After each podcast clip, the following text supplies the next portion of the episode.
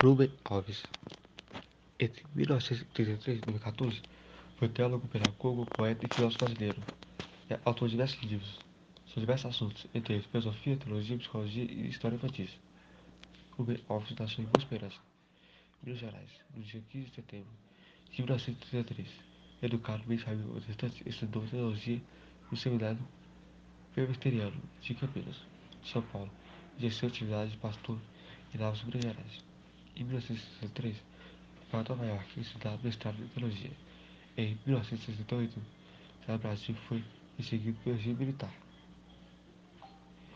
Nesse mesmo ano, voltou para os Estados Unidos, onde cursou doutorado em filosofia na Princeton Theological Seminary.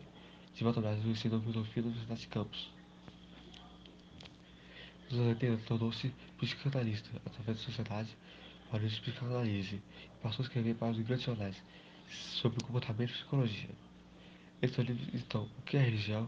A volta para ser cantado, Variações sobre a vida e a morte e Filosofia e Ciência. Rubem Alves faleceu em Campinas, São Paulo, no dia 19 de julho de 2014.